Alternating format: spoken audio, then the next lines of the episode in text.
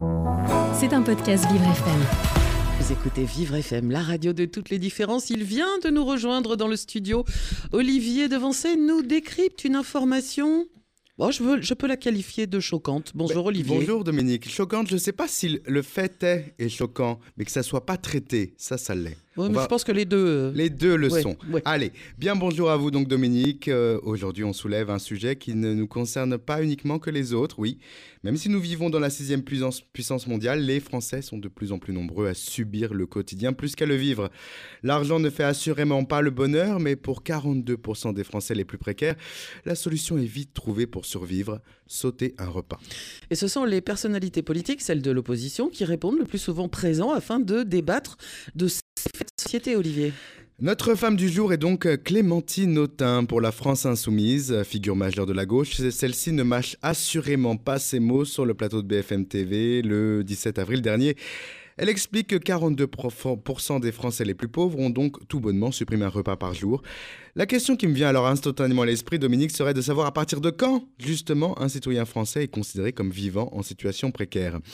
Faisons simple, à l'instar de notre députée insoumise, rendez-vous donc sur le portail officiel de l'INSEE pour constater que le seuil de pauvreté français est fixé à 1102 euros par mois. En somme, Dominique, si votre revenu est inférieur de 120 euros au SMIC, vous êtes alors classé comme une personne pauvre. Cela concerne quand même donc 9 244 000 personnes sur l'année 2019.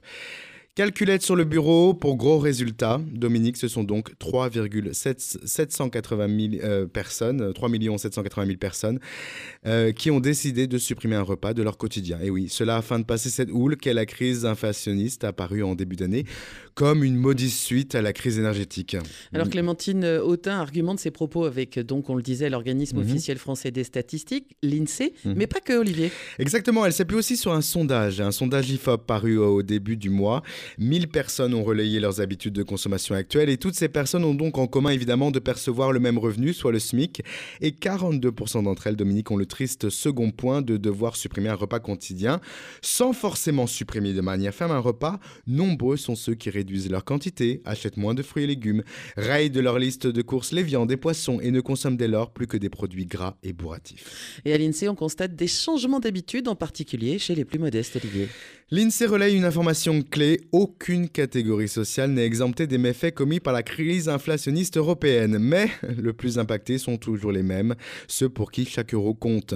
Les petites portions font donc leur retour, les achats en banque alimentaire ou par association explosent.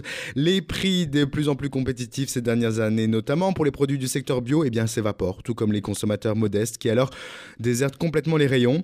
Cela s'explique encore et toujours par l'inflation qui, avec ses 13,4% de hausse dans le secteur alimentaire en un an, tombe comme un coup près pour les foyers à faible revenu. Et quand, euh, enfin, Olivier, cela résulte aussi de la composition du panier alimentaire.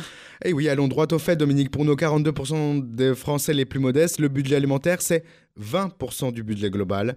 L'INSEE soutient les propos de la députée insoumise en surlignant aussi que ce sont les plus modestes qui ont vu le prix de leur panier alimentaire le plus progresser.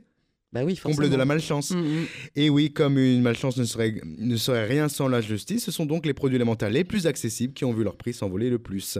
Tenez par exemple, les huiles et autres produits gras ont vu leur prix bondir pour certains de 30%. Mm, C'est énorme. Oui, parce que la santé alimentaire, c'est ne manquer d'aucun nutriment. On n'oublie pas aussi que deux infos valent mieux qu'une. C'était un podcast Vivre FM. Si vous avez apprécié ce programme, n'hésitez pas à vous abonner.